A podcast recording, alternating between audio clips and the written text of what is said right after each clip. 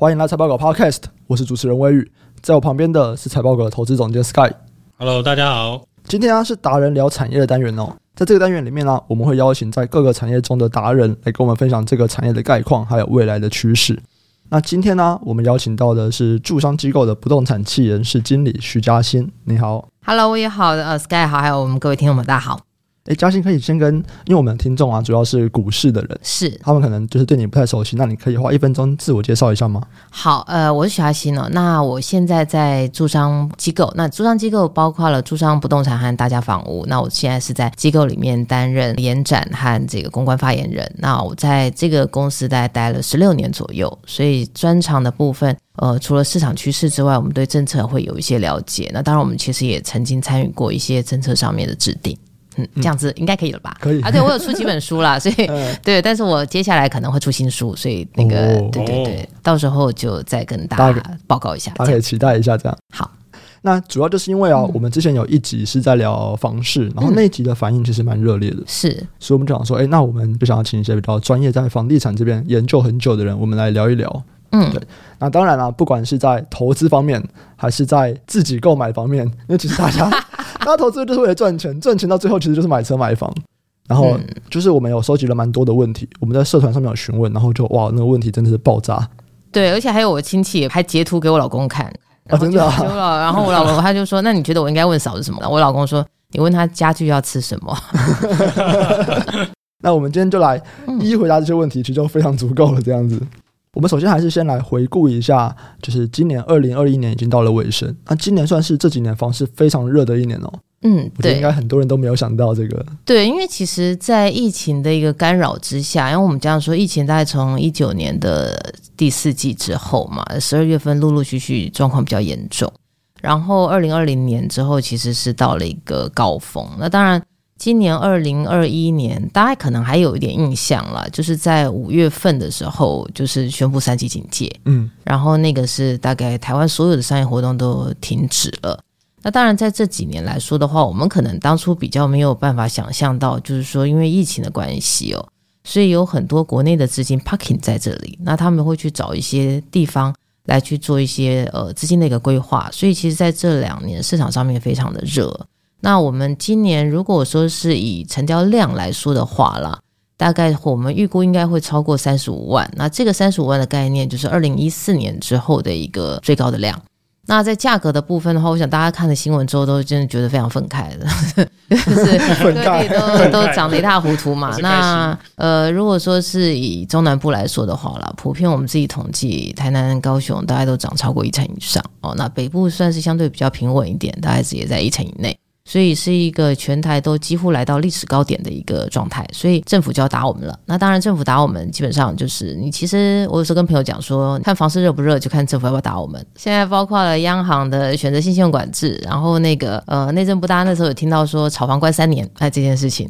所以，夯不啷，陆陆续续，大概就是会有。我就自己觉得是二零二一年，是我们一则以喜，一则以忧的一年了。那当然，呃，喜的部分就是你看到的价量齐扬，然后各地都会有一些很好的消息。那对于房地产市场上面的一些基本面，它是有贡献的。啊，但是我们忧心的事情就是说，呃，当然政策上面的一个影响。那另外，其实我们自己在产业的一个角度上面，我们并不期待涨得太快，交易得太急。因为涨得太快，交易的太急了，它其实会提早把动能消耗掉，那那个不是一件好事。嗯、所以在过去这一年，你说台南、高雄大概都涨了一成以上，有某些地区哦，甚至涨到五十趴以上。对，那真的是天杀的。那我这样讲了，它有基本面在了，一个是说、嗯、大家对于园区的一个话题带动就业是有期待的。嗯，好，那等直接就是说台积电的员工，你至少年薪破百嘛，那。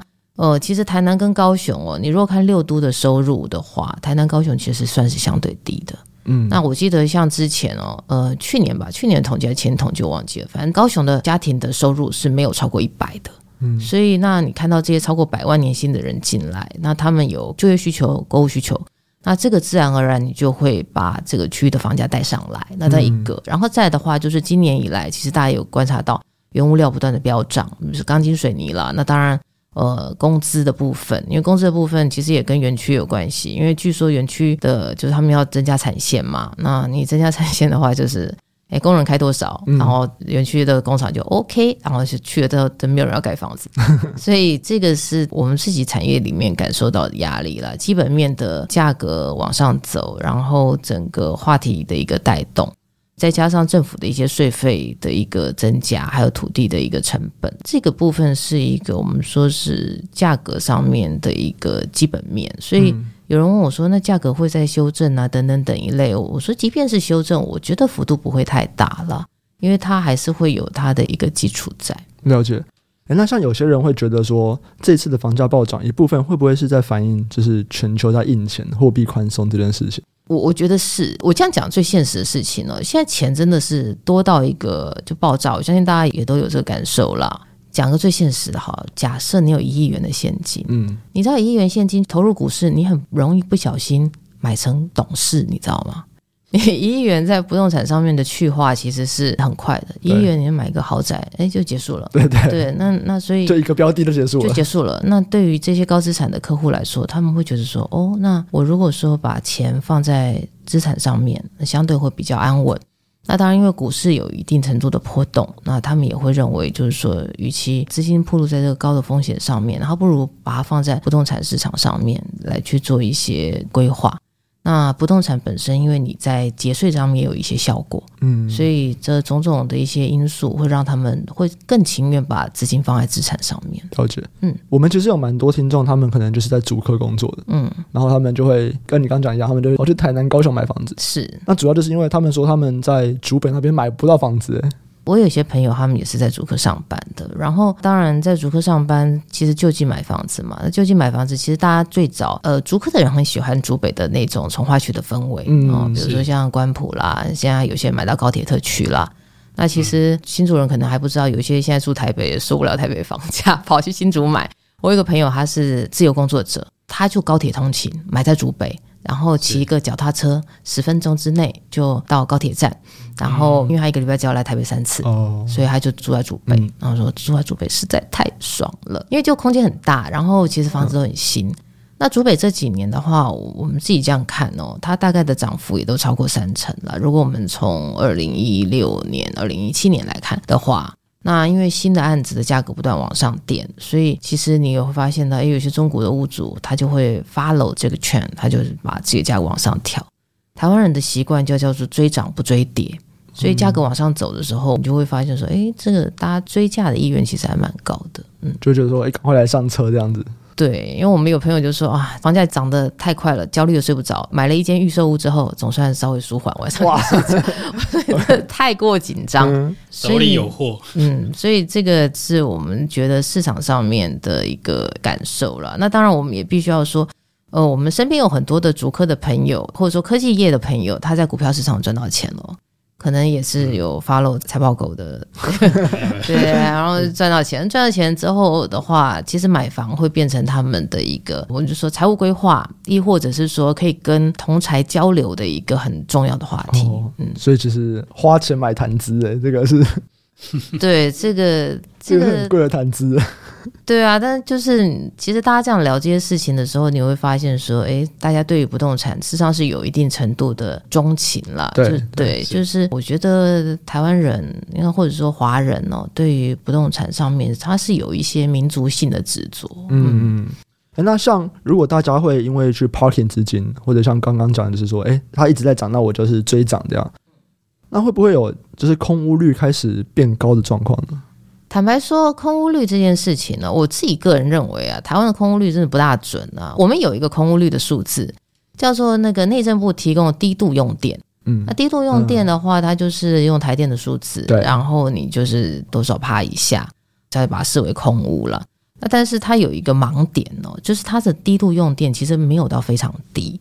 它大概就是说，你可能在家里头，你会用一些电器用品，然后如果说你大概一天可能要在家，我记得之前听朋友说，你这大概一天差不多要停留在家里头在十个小时以上。那如果说你是单身，就是工程师，每天加班加到两点，那你可能就会被视为低估用电。OK，好，那但是我觉得不管高估或者是说是低估这样子的部分啦，就是说确实我们在早期认为。空屋率它会是一个就是房市下修的指标，或者是决定区域上面是否它的价格有可能有一些松动的一些重要资料的参考。但在我们这几年，其实会发现到这一波的资金跟低利哦，多到让这些空屋大家不 care。那当然，同样的问题，有人会聊少子化。嗯，对。那我我后来自己的观察是说，基本上房价就两个东西来点，一个东西叫人口，嗯，一个东西叫钱呐、啊。那我今天如果说这个区域上面可能人口负成长，诶，但是这地方人有钱，那他可能他就不成问题。那当然，另外我们空屋率还有一个盲点哦，就是说其实有一些雨漏不能居住的房子，但它如果还有接电的话，它也算在里面。所以你就会发现到有一些区域，它的空屋率有一点奇怪，那价格却一直往上走。比如说金门，金门的空屋率是十二帕还是十三帕，我忘记了，反正就十几帕。然后宜兰的空屋率大概十五帕左右哦，因为全国的平均呢大概是十 percent。如果以台北啦，它因为新北太大，台北的话大概七 percent 左右。所以，almost 如果我们认为就是，哎，你可能十趴上下，会是一个可能大家比较平衡的这个空屋率。哎，但你会看到，哎，金门也在涨，哎，金门涨得跟树林一样贵啊。还有像那个宜兰，嗯，它因为它本身有一些特殊性啊，这个我们也许以后有机会可以聊。它本身一个特殊性，所以那个房价它就会架在那里。嗯，了解。所以其实空屋率就是在比较反映人口的啦。嗯，那它是比不上这个现在的资金凶猛 的这个状况。所以，我们如果说这样子看的话了，我认为这个问题我很好。就我自己去外面演讲，常被人家问问这个问题，就是啊，台湾这个少子化，大家都不生，那以后会怎么样？怎么样？怎么样？那但是我我自己这几年呢，我应该讲，我刚入行的时候，我都会会觉得说，嗯，这个确实是一个一个问题，就少子化。嗯，但是我后来其实会有一个感受，就是说，如果你持有不动产，不把它当做不动产。你把它当做是一个，我老师最痛恨我讲的金融商品，或是你把它当做是一个你人生这么长的旅程里面，它解决你某些问题的一个 solution。比如说，哎，我现在在竹北工作，那竹北房价一直走；我在台南工作，台南房价一直上扬，那我就先买啊。嗯，第一个我不用付租金给房东，第二个我就直接把这个付给房东的租金的消费财弄成房贷。嗯，变成储蓄财。好啦，那我假设我在这个地方落地生根做了十年，公司觉得我真的很不赖，把我调回去了，我房子卖掉，嗯，那我就赚到钱了，嗯，那我赚到钱了之后，但是我如果这十年我付给房东，也是没有增值的，我可能还被涨了房租，所以我会觉得说，如果你看不动产，你用太长的时间去看，吼，你会可能错失掉一些。趋势跟错失掉你站在这个浪头上面可以获利的机会。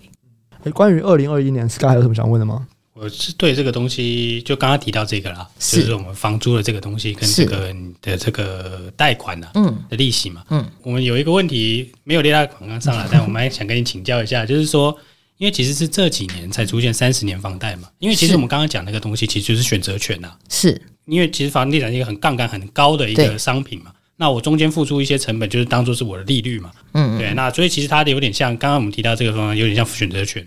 现在银行开始推动比较长，不是今年啦，就是我查应该是一八一九，就是这个新购屋的这个负担的，就是期数啊，其实是从两百四十起嘛，就是二十年开始往上喷了。嗯，对啊。所以这个是不是也跟银行开始放钱，然后让这个选择权啊变得更便宜了？你从二十年的选择权变三十年的选择权。而且这样你利率又往下，所以其实这是一个资金的这个推波助澜嘛？不知道您是怎么看的这件事情？我觉得确实如此了，因为我讲就是最现实的，房价为什么往那么高的地方点？我自己十几年前买房子的时候，我们家换的房子是十年前买的啦，就我一入行就把我们旧家卖掉换一间新的。我们那时候买房子其实大概都是二十年左右的房贷，那一千万的房贷一个月那时候我记得要交五万多嘛，现在大概剩下四万七八。那如果说是这几年呢、哦，特别像 Sky 你刚刚讲，大概这两三年，我们房仲或者是建商，你如果去代销那边跑单都跟你算房贷的时候哦，都会用三十年帮你算。是，那三十年的话，一千万大概就三万多块。嗯，那对于很多年轻人来说，那是很 OK 的。那当然，早年的我们的父母其实是告诉我们说啊，你要赶快把房贷还完啊，等等一类的。是是。但是哈、哦，我后来其实领悟到一件事情，就是说，如果你的市场的价格是平稳，甚至于往上走的时候，那有一天你要换屋，其实你不需要把房贷这件事情呢当一回事，因为假设好，我付三十年房贷了，那我可能缴了十年，我就下车，我房子不是卖掉，下一手帮我还了吗？那你当然生活上面会有一些余裕了。可是这个另外一个层面上面，就是其实像是刚才你讲的。当我银行这样不停的放水，然后我用这么便宜的资金的成本，其实你会让很多的价格，其实它会超额反应啊。举个例子来说，像我们都一直认为说，诶，某些区的价格不应该是这个样子。maybe 现在前一阵子我朋友去看青浦，愤而跟我说，青浦现在 六十万，嗯，哦，我就说他六十万这样合理吗？我说不合理啊，但是他就是就是一个市场价格嘛。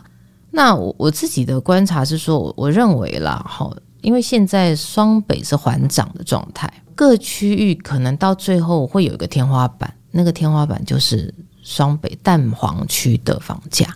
嗯，这天花板很高哎、欸。对，那那我这样说好了，以一个逻辑来讲好了哈，你今天六十万的青浦，嗯，哎，六十万的青浦你去买板桥啊，不是吗？是是。所以这个是我们认为有一些买方，他可能到最后他会有一个比价的思考，就是说，哎，我这个价格我还不如回头去买蛋黄，因为蛋黄它毕竟有一些机能，那你不用等。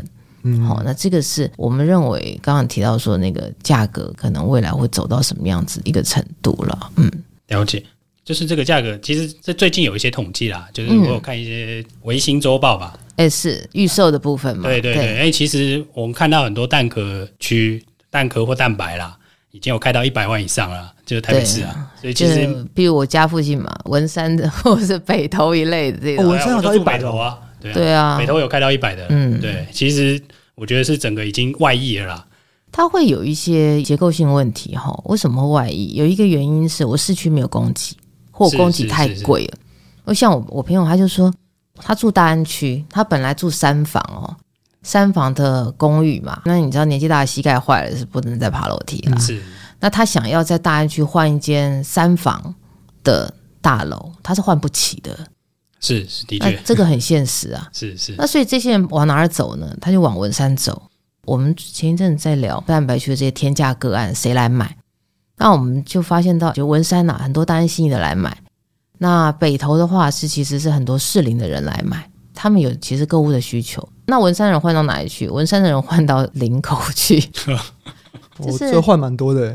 对，那 越来越远了。那所以这个是我们这样说，市区即便有一天都跟之后，那那个价格其实还是一样不可能掉嘛，所以它就会卡在那边。但是我觉得民众现阶段的有一个需求是说，他们期待有一个更好的居住品质。嗯嗯，可能以后市中心会像某一些国家一样，这一生活品质人不会住在市中心。嗯，那市中心它就会可能有一些切割啦、改造啦，做成出租的房型，那让这些搬到市郊的人去获取这个呃一个投资比较稳定的投资报酬。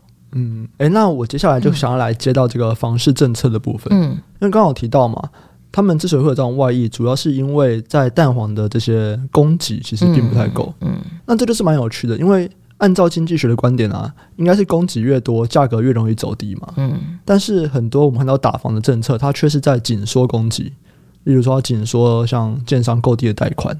嗯嗯，那为什么政府会想用这样子紧缩供给的方法来去控制房市，就是让它不要涨太多呢？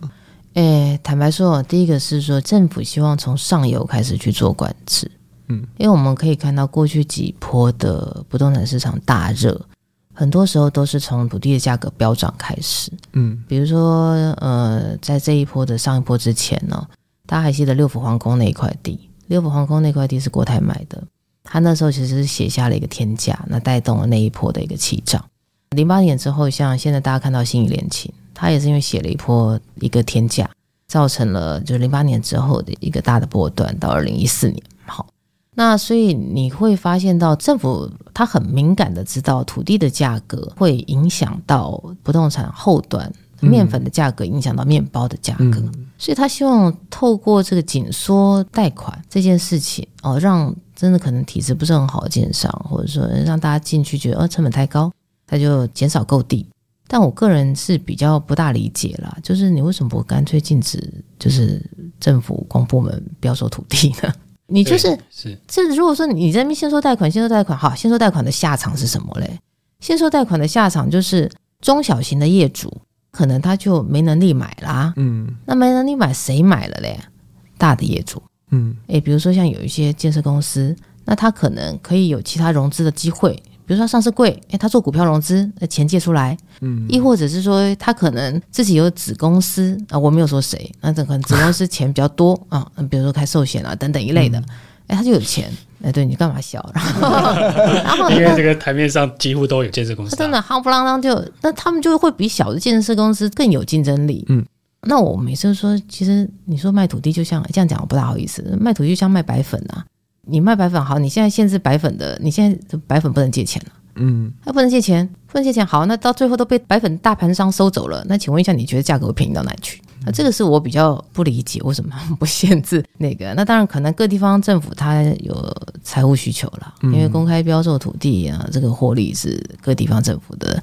的的口袋嘛，哦，它可以去做一些建设了。嗯、那当然，有一些地方呢，确实可能也必须要靠这种方式来成为区域这个成长的一个引擎。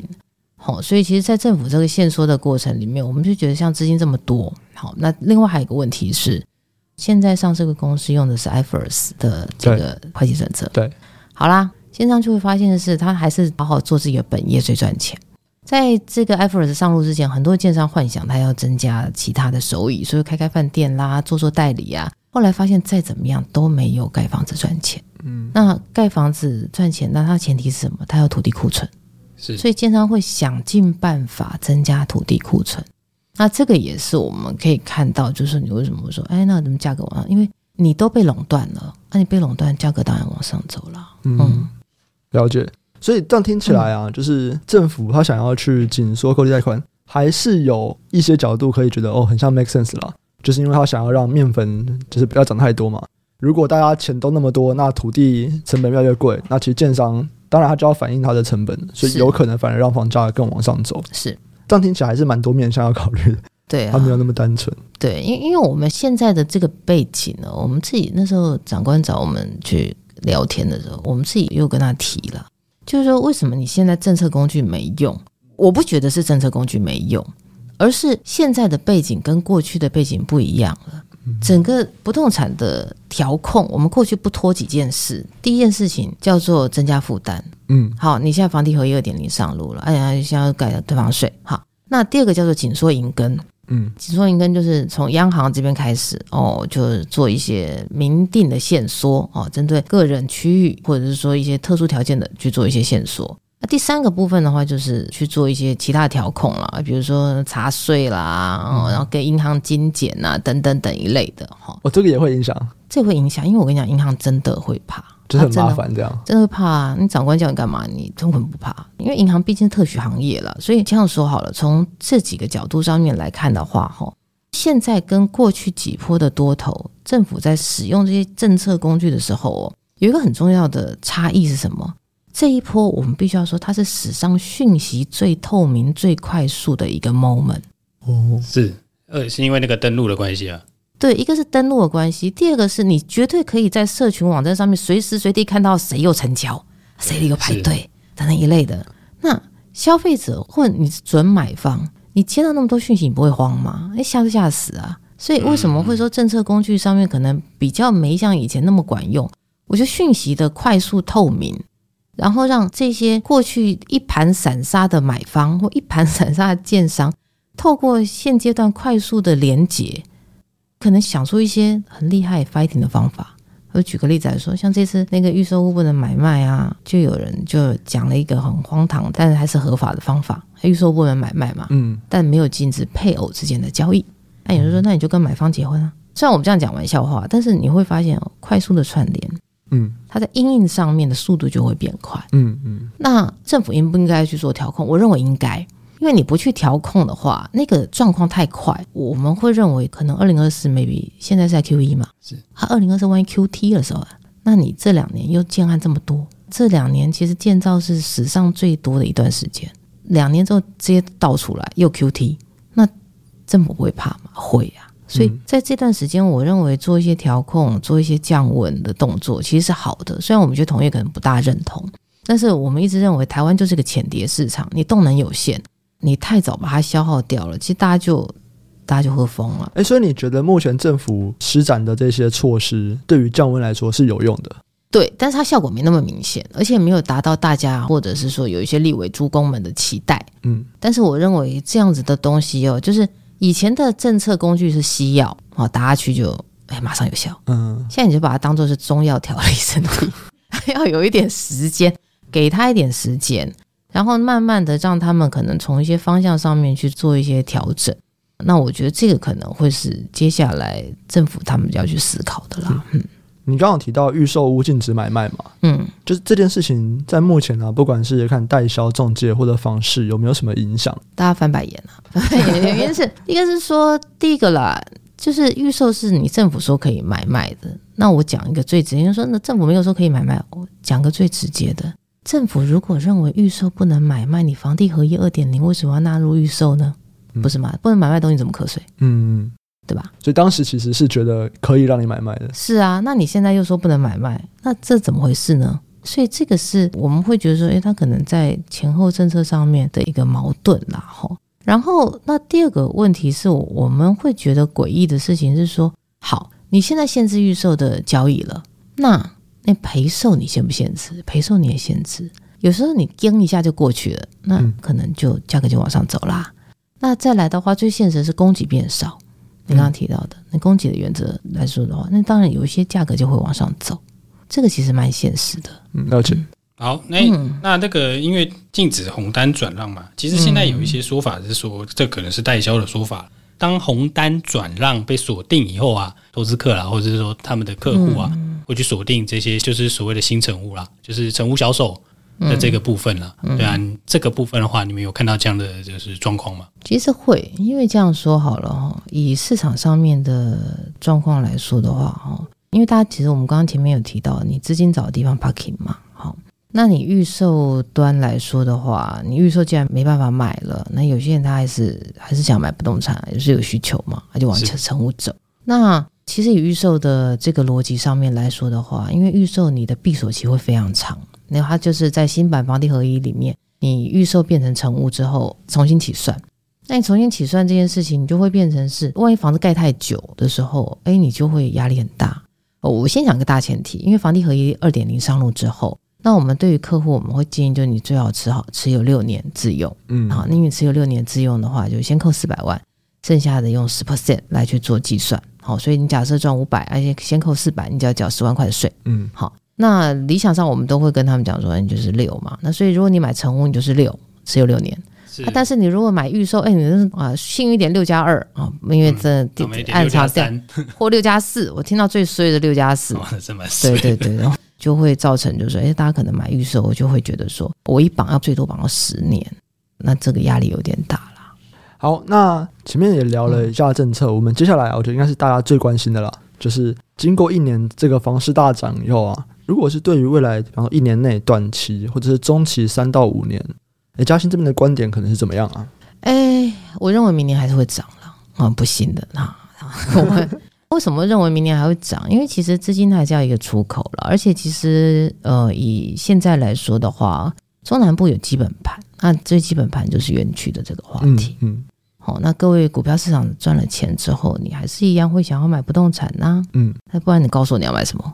那所以大家对于这个还是有需求。那刚刚前面有提到，现在预售不能买卖了，好，那你供给会变少，那市场上面供给变少，你价格就会往上走，嗯，好，这个是这个是我们我们认为比较有可能状态。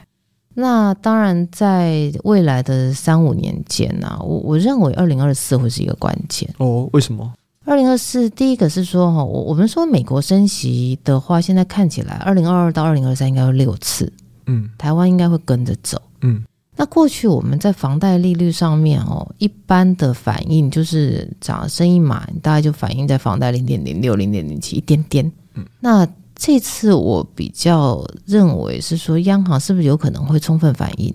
这个是我觉得可能要稍微注意的哦。好，然后那你升了六次，你夯不啷当弄弄弄，你总可能会弄到两帕多三帕。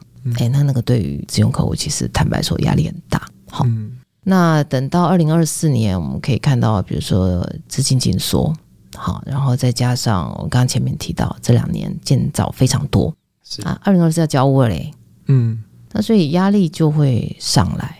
那当然，有些人问我说：“呃，压力上来之后，那房价会是不是要等二零二四这点买？”我说：“其实也不能这样子说啦，哈，因为第一个就是说，如果我二零二四再买，你要预期价格修正多少？嗯嗯，哎，我价格如果修正，比如说修正的这个价格跟二零二二差不多，嗯，那我就二零二二买就好啊，对早买早享受嘛，哈。那过去的经验，哈，过去的经验，央行曾经做过那个选择性信用管制，民国七十几年的时候。那一次房价修正三十 percent 哦，三十 percent 蛮多的，蛮多，那几乎就是我们就是银行要要要斗气啊这样的概念了哈。所以如果你认为价格会修正到这么多，那我认为是不大容易了。嗯，以现在环境不大容易，好，因为那个时候利率大概六趴多七趴多，而且已经是三四十年前了。对，那所以收到三十趴不大容易。那所以如果你认为有十 percent 左右的一个修正空间。我觉得 maybe 你可能就可以择优进去，如果你自己要买的话，嗯，因为你像一开始提到的，其实今年就已经涨了十趴多。对，它如果未来修正，也说不定修正的幅度还没有明年涨得多。是啊，所以低点的这个概念叫做什么？低点的概念就是所有低点都在回头后，嗯，嗯，股市方式低点高点都在回头后。那所以，如果你从这样子的角度上面来看的话，我们约莫大概就可以理解到，就是说，诶，如果说你的资金准备的差不多，自己用，嗯，那我认为这个时间点上面其实是可以稍微把握一些溢价的机会，嗯嗯，然后选择一些还不错的房子来去做入手。好，那接下来要开始进入到自己来买房自住，其实就有很多关于买房的问题了，是。对，例如说，有些人就会担心这个台湾比较特别的政治风险的问题。嗯，就如果担心两岸开战，现在会是一个买房的好时机吗？坦白说，两岸开战的话，其实你也不用怕。这问题我同学问过我，他说：“你们这些业者难道都不教人家两岸开战要怎么应应吗？”我说：“两岸开战，第一个银行主机应该会被炸烂吧？哦，所以就也不用还房贷，你也不用还房贷啦。那所以你现在把借满不就好了吗？我这样说好了，而且，哎，保险哦，战争不赔哦。嗯。”这个就是全民一起的风险，嗯，那你怕什么嘞？所以我自己认为是战争这件事情假议题，嗯嗯。那如果说要打的话，基本上我们就撑三天啦、啊，嗯、对。那撑三天我，我我是觉得是说，如果以战争作为你在投资或购物的这个思维的话，那可能你真就不用买了，因为时时刻刻都在风险之中，嗯。那如果说你们把这个东西，就像我们刚刚前面提到的，哎，你就把它当做是人生的一个一个点嘛。好，那你自己现在有需求，你就去把它满足掉。哦，我觉得这个可能这样子的思考，可能会是对你来说比较好一些些的啦。嗯，因为我们听众可能普遍来说算是比较年轻啦。嗯，那对于这些他们可能在买第一栋房子哦，他们就会开始有很多区域上面的问题想要问。是，例如说有一些是只租不售的社区住宅，那这附近的房子可以买吗？你说社区住宅的附近哦，社区住宅附近，其实我认为第一个啦，机能都会到位。嗯，然后第二个是我们大家认为哦，住在社会住宅里面的人状况不是很好。其实以社会住宅租金来说的话哦，它里面的人其实不会像大家想象中这么不好了。嗯，因为我们早期在做社会住宅没有做得很好，以至于大家认为社会住宅是贫民窟。那有些人就会认为啊，饥寒起盗心，但不一定啊。你也知道，有一些就是豪宅的社区，它也是就是全台犯罪率最高的社区，很多 的经济犯。哎，怎么我这样子很容易出事情？那你从这个角度上面来看的话，你就会发现说，它其实就是人到位了，那机能也会到位。只是你住在附近，你会有一个问题啦，就是短时间之内有这么多的人进来哦，你的停车位可能不够，汽车或机车停车位可能不够。哦、但你们家附近可能以前没有咸酥鸡店的，咸酥鸡店会因为这个人口增加而开起来，机能性会好一些些哦，没有什么不能买的，嗯。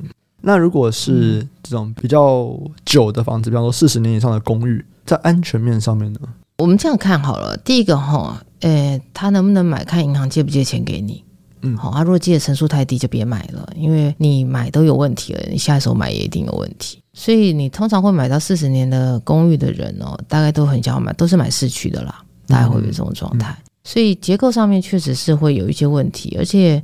四十年的房子，你的维修成本会比较高。嗯，好，那除非说它的地段非常精华啊，地段如果非常精华的话，那价格就会它就会相对比较不容易向下修正，因为土地值钱嘛。好，嗯，所以只是说住起来真的不舒服了。那但是你就是在夜店喝帮的时候，你坐计程车可以两百块之内回到家。为什么我会讲这件事情？因为我朋友跟我讲说，他有一次然后住泰山住哪里我忘了，他就跟我讲说有一次喝醉酒，然后回家里头。就五六百的，对，六百块。然后，所以我觉得这个是，就是如果你要便利，就便利这件事情跟预算的考量的话，那你可能买了之后，你大概就是有，就相对而言，在房屋的成本上面比较多的这个心理准备。了解。好，那最后区域啊，我们就来，我觉得台北还是比较特别啊，就早上台北的房价都跟其他地区的房价相差很多这样。嗯，我们先来讲台北好了。嗯，台北有没有比较看好哪一区呢？哪一个行政区？我个人心头好是南港，为什么是南港？南港因为就几乎政府就输血啊，所有大的建设都是在那边嘛，哈。但南港有个弱势，南港目前是全台北就是人口最少的区域之一哦，十二个行政区。好，那如果说以建设的逻辑来说的话，因为南港未来的建设的想象空间很大，比内湖大。嗯，好，南港的交通也都 setting 好了，它不会像内湖一样弄个要死不活的文湖线，然后搞大家上下班就噩梦一场。那南港的这个部分它是好的，好，然后又有它是算是东区里面三铁共构，又有高铁、台铁，好，然后另外你的捷运的这个部分其实是非常方便的，在基本面上面是很好。但是南港呢，我自己觉得它热得太早，好，热得太早，就是说它在大概零五年、零六年的时候，其实高铁站还没设的时候，大家就进去炒了。那进去炒的时候。那个时候的业者也不是很有远见，因为那阵子流行豪宅，所以你会发现南港大平数的产品非常的多。嗯、那在南港上班的人基本上是不会去买豪宅住的了。所以如果你在南港这个地方的话，你就买两房的。但是南港两房很少，嗯，然后靠近捷运一点。好，那这个是我个人认为以基本面来看，南港是很具吸引力的。但是注意大产品、大平数的误区。嗯，哦。所以虽然这一区不错，可是你会觉得说比较推荐的产品可能比较少一点。对，这个是我觉得它结构性问题了。嗯，那其他的行政区呢？其他行政区的话，如果我们这样看，今天讲它隔壁邻居，哈，邻居内湖，内湖目前是全台北市人口第二多啊，仅次大安区。嗯、那内湖的概念来说的话，就是你上班方便啊，但是它有基本，然后居住算舒服。那它有一个基本性的问题，连外交通不方便。嗯，然后因为捷运上面的虽然有一些快速道路，但是或者是你上国道其实很方便了，但是你自己上下班经过的时候，你就会知道它的大众运输系统仍然不到位。我以前坐电车，我记得我曾经坐过电车，司机跟我说他五点钟不进内湖。嗯，合理合理。对，所以这个是早上也不进的，早上也不进，五点钟也不进。所以这个是内湖自己结构性问题，那以后能不能够改？我觉得要看啊，看他可能也许借助他跟南港之间的连接，那可能会有比较好的。哦，我觉得蛮难的耶，嗯，那边真的路真的是太小，而且太少了。对，所以他当初本来就没有打算要把自己规划成这么大，这么大。嗯，哦，我们那时候说内科，内科以前只有科技才才能进得去耶。嗯，现在大概除了八大行业是没办法进去，之外其他都进去。嗯，好，所以你就会发现，因为就业人口跟在这边的人口其实很多，那就会有这个问题。嗯，那我们再来往上看，呃，松山，松山区的话，哈，它其实我觉得它的居住氛围很好。那居住氛围很好，那但是呃，交通也还可以啦，就是松松山线，对啊，然后也算是台北市的蛋黄区之一。那这个区域上面的比较重要的话题是都市更新。比如说民生社区在松山区咯，啊，那你在这个区域里面的话，就是可能购置，因为它的供给其实也没那么多，就是豪宅的供给跟这个我们说是呃那个都更的话题，嗯，大概这个是松山区的一个概念了。好，松山区感觉那边的人不太喜欢都更或豪宅吧？就保有现在的氛围的感觉、嗯。一个是这样子，另外一个很像的地方就天母了。哦，对，天母也是，是没错。天母也是这种想要保有自己现在的氛围、嗯。对对对，那那但是我觉得最现实的事情是，他们更新完了之后分到的会比较少，你持续居住不会像现在这么舒服。嗯、好。那那刚刚看完之后，我们再来看大安区了。大安区就天龙国中的天龙国嘛。好，我们如果说松山大安。呃，一起讲的话了，嗯、松山、大安、信义一起讲的话了。现在看起来，未来台北市的动能还是会落在信义跟南港这两个产业，哦、信义信义还因为信义它是一个金融的一个商圈，嗯，哦，我认为短时间之内金融业不大会离开信义区去其他地方，好、嗯哦，所以它还是有它的一个商业活动的这个繁荣啊。那当然有人就会说啊，南港跟信义，南港是第二信义计划区等等，但这个我们就不好说了啊，只是说。以信义区的基本面来说的话，它确实是有一个长线发展的一个期待。那只是说信义区的落差会比较大哈。当然，我们刚刚讲到，就是说像它旁边的大安区啊，当然大家都认为大安区是天龙国，但大安区还是会有一些比较便宜的区域了。比如说像是那个和平东路、卧龙街啊等等。那当然有些人会便宜到极致，有宾馆二滨附近，因为二滨也是大安区，想不到吧？嗯。那当然就是大安区、松山区，它的机能性都非常好。那这两个区域的共同特点也是等待度更。那当然这两个区域因为很多的单一地主非常多，比如说像国泰啦，哈，那你就会看到最近在整条东化南北路上有非常多的都更话题，嗯，啊，因为他们都是单一持有和地址整合很容易，好，那这些整合很容易的业主，那他们可能就借着围绕来去做一些更新。哦，看完这边之后，我们就。可能拉到中正区了啊，中正区的话是文风比较盛的区，但中正区的落差，其实你会发现市中心几个区他们的落差都其实蛮大。虽然讲起来很高级，但是比如说哈，我们刚刚讲的中正、中山、大安、松山，好，那你看哦，像中正、中山跟大安区，他们有很贵的仁爱路、东华南路，那中山区大直也是中山区，嗯，是，那但是它有相对比较便宜的。比如说像林森北路，啊，呃，对，像中正区的什么厦门街，好等等一类的，那这些区都是台湾早期比较发展的的区域。台湾早期的发展是我们说是从万华大道城这边一路发展，嗯、那所以它算是台湾发展到中期的商业区跟文教区，所以机能性上面都非常的发达。嗯，那只是说房子旧了哦，那它可能你在这个区域里面找，你可能就会找到比较偏旧的房子。那士林的话，其实我们刚刚其实聊到了天母，士林也是落差相对比较大的区域，然后因为它上下的幅度是比较大一些些的，哈，所以其实以士林来说的话，你可以买到比较舒服的，应该说比较高大上的天母，但是你也可以在亲民的区域，剑潭附近啊，你可以找到很多的公寓的产品，好，靠近河堤那边嘛，对，靠近河堤那边，好，那呃万华跟大同他们在讲都更啊，我自己认为都更难度很高了。所以他们这些早期的区域的发展，你会发现有都更案基地都不大，但是地主自己自建。那但是就是我们朋友住在万华跟住在大同的人就很开心的原因，是因为一个是说去北车方便，第二个是消费其实没有你想象这么贵哦，它算是消费便宜的区域哦。嗯，那文山的这个区域上面来说，因为文教区的结构，然后它是军工教为主的买房。那过去的一段时间，因为文山多山少话题。所以多三少话题，最近这几年你会发现，包括了比如说，除了一些在地的都更案，文山谈都更案很快，因为地主知道这个时候再不把握，就没人要来找他谈了。我知道，因为我从小到大都住文山，我觉得文山其实还不错啊。其实房价不会太高的区域，其实你都更反而好谈。嗯，有一些都更案在撞。那另外，你现在看到，比如说以前的国发院，现在原地取得的呃案子，咱们现在陆陆续续在推新的案子出来，好、嗯，大家在沿着未来的捷运南环线的周边有一些推动。那即我们说即将出现百万的个案，应该就是在那个区块，考试院木栅路的这个段落。哈、嗯，那当然，那这个是我觉得接下来文山可能就看南环了，哈，南环跟各大街上的一个推案的状况。那北投这边来说的话，其实北投跟士林很近，一水之隔，所以有时候你会发现说，哎，就为什么同样离天母很近，但是这价钱便宜，那是因为它是北投门牌。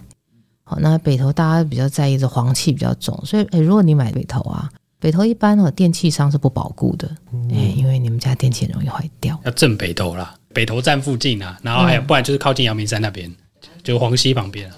但是北投可以买到很便宜的房子，温泉路。温泉路那那真的是你看东西都黄黄的。对，走路大概二十分钟到捷运站，好，所以所以就是如果比较亲民的价钱呢，补充一下，如果你文山要买比较便宜的，可能万方社区、正大山上、正大从化区那一带，那那个可能价钱就会稍微比较亲民一些，嗯，机能就会比较差一些。嗯，了解。好，那如果出台北，其实现在有很多建商推案都是推从化区嘛，对不对？嗯。那从化区就是，当然你是新的要扶植的区域，它就有很多新的建案。嗯哼，那如果想要买的话，会是新屋比较好，还是老屋比较好啊？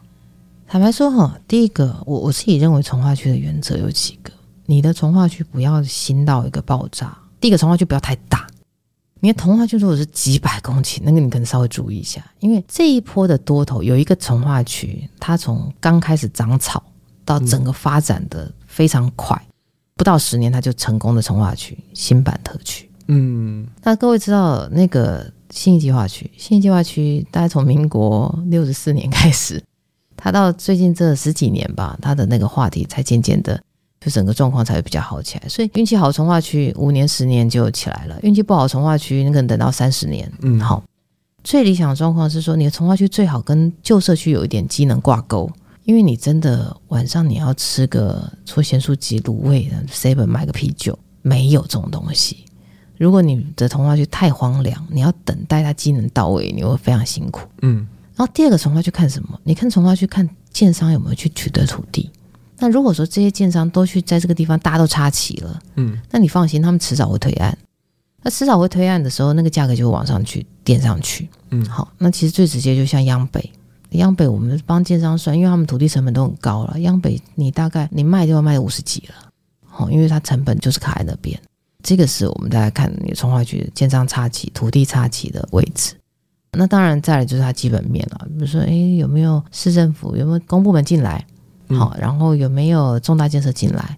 那新旧，我自己认为不是最重要，重要的是你买的案子的 location 在哪？嗯，它离重大建设越近。它离这个我们说是话题中心越近，那你的房子就会相对比较保值。这个是我们在看你从化区的选择。了解。好，那最后啊，因为我觉得大家还是比较不会是自己去买房，可能还是需要很大量的依靠这个中介，嗯、所以就会有蛮多人想问说，诶，那我们要怎么样去了解或选择到优质中介？因为这部分很像，比方说你区域现在刚刚说很透明嘛，诶、嗯，可中介好像相对来说，你的个人资讯比较少一点。我这样说好了哈，其实中介赚的是什么费用？中介赚的其实除了是提供你一些咨询的费用之外，很多中介赚的叫做资讯不对等。好、嗯，你资讯不对等产生的一些我们说是超额利润。那如果你在这个逻辑上面讲哦，你要降低跟中介之间的差距，你就要降低资讯不对等。嗯，你现在有私家登录了，虽然房间有一些人认为私家登录价格不准，嗯，但它终究会是你的重要参考。嗯，所以以这个事情来说，我非常鼓励大家，你做好功课再去找中介。哦，你做好功课再找中介，因为中介有一个心态，就是说你越懂，他越不敢胡乱你。嗯，所以我都会跟朋友讲，就是说第一个啦，买房子先锁定区域，锁定区域，你就是看几个区，那甚至你就看几个路段，你就在这里面就找房仲，你就去谈，因为现在房仲开超多家的嘛，那你就找个几家聊一聊，哎，觉得聊得可以的。然后很投缘的，你就留下一两位，嗯、甚至于两三位，那你就跟他讲你要看这个区域，嗯，然后你看这个区域的时候，你现在自己不会上五九一吗？那你上五九一，又上其他房仲网站，哎，你看了之后，你就把案子丢给他们，希望帮你们看，请他交流你的 comment，几次来回之后，你大概就知道谁可以留下来。哦、这一个，那第二个会说，我自己认为哦，中介的专业跟诚信啊，其实是很重要。我宁可他说这个事情我不懂。我去问，嗯，我也不要你胡乱我，嗯，所以中介在这个事情上面来说的话，我是觉得是说，哎，你可能可以问他，那你再去交叉比对，嗯，好，那这个是我们说你可以充分利用这个部分，那这是我认为是消费者的优势，嗯，因为我们买房子除了标的本身比较有问题，那这个是中介帮你过滤，那另外的话，价格本身你其实可以透过银行，那银行的话，你就是有几家往来的银行，好，那你真正喜欢的案子，再请他帮你建价，嗯。他肯定就说：“哎，我我的条件是在哪里？我大概年收入多少，还是怎么样？请他帮你看一下，我这个房子建价可以给你的条件是什么？嗯，那通常银行愿意借钱给你的房子，它的转手性也不会太有问题。哦，嗯，所以把握这两个原则，我觉得可能就差不多了。那当然，选择好的房仲来说的话，我自己认为，有时候人跟人之间相处，其实是很看缘分啦。”那你自己有一点基础的话，哎，那你可能就会知道这是个善缘还是个恶缘。这样可能跟我们访公司蛮像的啦。就是自己要做足资讯，然后多方比较嘛，嗯、去验证这个资讯对不对？对，因为其实有一些朋友，他们认为说什么事情都丢给房东就好，房东处理、房东推荐等等等。但是你想一件事情，哎，你买一只手机都比来比去，你买房怎么不比来比去嘞？嗯，这不是奇怪的事吗？是，股票也是啊，很多人这样讲，对。对啊，你你就会比来比去嘛，嗯、你很容易那个、啊、受不了就买。对啊，啊，然后这个要涨，赶快买，赶快买，赶快买。对，所以是这样子的概念。这个还有没有什么问题想要问的？就是听起来就是，其实房市今年算是非常热了，但因为那个 IFRS 的关系啊，嗯、其实我们在看到这些建商，其实应该获利爆发，应该会是明后年以后的事了嘛。是，这是会有个递延效果，说不定真正建商获利很好的时候啊。说不定就已经到二四年了，看起来就是有一个可能房市真的在修正了，嗯、就会有一个递延的效果，对不对？对啊，那如果像现在的建商，他们买这些从化区，对他们来说，他们获利率应该也是不会这么好，对不对？我们这样说好了哈，我们自己来看不动产成本有四个部分，哈，第一个是土地，是好，第二个是营造。是第三个政府税费，那第四个是建商利润。当这三个都在往上走的时候，你会知道建商的利润是被压缩的。有一些业者，比如说像保家啊、新富发，他们其实很在意周转率。好，那那个其实就是他就是会对股东比较有交代。如果说他早期取得大量的土地，然后他在周转率上面翻得很好的话，那这个我们说建商就是土地加工业是。那土地加工业的话，你可能就是看它在盈利上面，它在这个获利能力上面来说，在这个三个不大能够变动的成本上面，它有没有去做一些积极的举措？那现在看起来比较能够做的，大概就是他们大宗采购有没有办法在营造成本的部分去做一个下修啊？嗯、那或者是说，它对于土地的这个部分，它有没有溢价的一个一个能力？那当然有人说，那这样推都跟的业主可不可以？我说推都跟，因为你时间它拉太长了，是那对他们来说的话，可能时间成本不是那么。划算，了解。好，那今天感谢嘉兴跟我们精彩的分享啊！这个真的是不管是想要在投资啊，还是买房自住，其实都有蛮多资讯可以参考。嗯，那如果听众想要持续去追踪你对房市的观点啊，他们可以在哪边找到你呢？哎，我自己有一个脸书的粉钻，就是做的有点哩哩啦啦。好的，我脸书粉钻你就查我的名字就好了，徐嘉欣。好，嗯、然后哎，那个我最近应该也会在大家逼迫之下，可能会弄 Podcast。哦，弄完之后再跟大家报告一下。嗯、对对对，没问题。那相关的链接啊，我们都会放在这一集的说明里面。嗯、那我们这一集就先到这边。喜欢听众朋友记得按下订阅，并且分享给亲朋好友。如果有任何的问题，都欢迎回馈或留言告诉我们，我们会不定期在 Podcast 中回答留言区的问题。那大家也可以上 Facebook 搜寻“财报狗智囊团”，这是我们的 Facebook 社团呢。我们也会不定期在社团中分享我们的看法，还有 Podcast 延伸观点。那我们这集就先到这边，下集再见，拜拜。好，拜拜。